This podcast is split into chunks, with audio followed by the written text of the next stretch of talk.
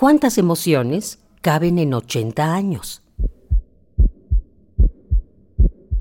¿Y a ti qué recuerdos te trae la música?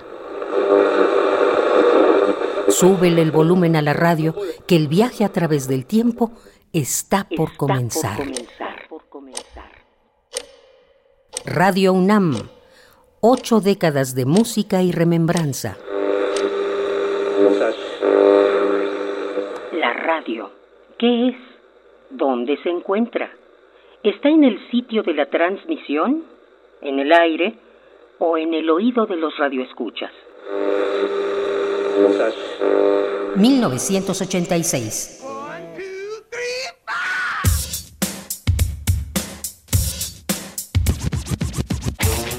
Año Internacional de la Paz por la ONU. En esta ocasión, recordamos al boxeador Mike Tyson, pues noquea a Trevor Berbick y se convierte en el campeón mundial más joven de la historia. Por otro lado, más acontecimientos nos esperan en el espacio. El cometa Halley alcanza su punto más cercano a la Tierra. Una nave espacial encuentra el planeta Urano y se descubren 10 nuevos satélites a su alrededor. Desgraciadamente ocurre también un desastre. 7, 6, we have main engine start, 4, 3, 2, 1, and liftoff. liftoff of the 25th Space Shuttle mission, and it has cleared the tower. El 28 de enero, el transbordador espacial Challenger estalla poco después del despegue.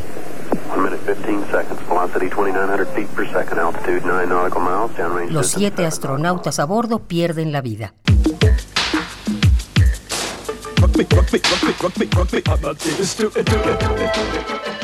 1986. En Haití, el dictador Jean-Claude Duvalier huye de su país. En Berlín, Erich Honecker es reelegido como secretario general del Congreso del Partido Comunista. El líder soviético Mikhail Gorbachev lo felicita con un beso en la boca. El beso socialista es símbolo de igualdad, fraternidad y solidaridad entre los países comunistas y motivo de burla en otras partes del planeta. Por otro lado, el 25 de abril se produce una explosión en la central nuclear de Chernobyl. Estalla el reactor número 4, provocando la peor catástrofe de este tipo en la historia. Entonces, este, siempre más o menos hubo apaciguamiento en los lugares donde yo estuve. Eran lugares tranquilos. En la Ciudad de México muere el escritor Juan Rulfo, uno de los más importantes de la literatura hispanoamericana del siglo XX. Retardada, como dijéramos, ¿no? Era de chispa retardada. Era un hombre que podía surgirle la violencia en cualquier instante. Y es que traían todavía los resabios de la revolución, venían con ese impulso. Este, les había dejado la revolución en una villa nación fue deseo de Dios crecer y sobrevivir a la humilde expresión, enfrentar la adversidad. 1986.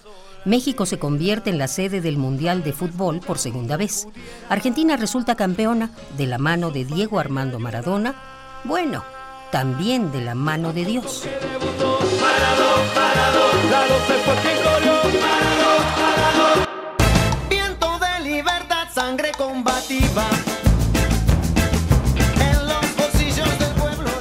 Este mismo año se amplía la oferta del transporte público en la Ciudad de México. Se inauguran el tren ligero y las estaciones del metro Deportivo 18 de marzo, la Villa Basílica y Linda Vista. Al mismo tiempo, el Museo Franz Mayer abre sus puertas.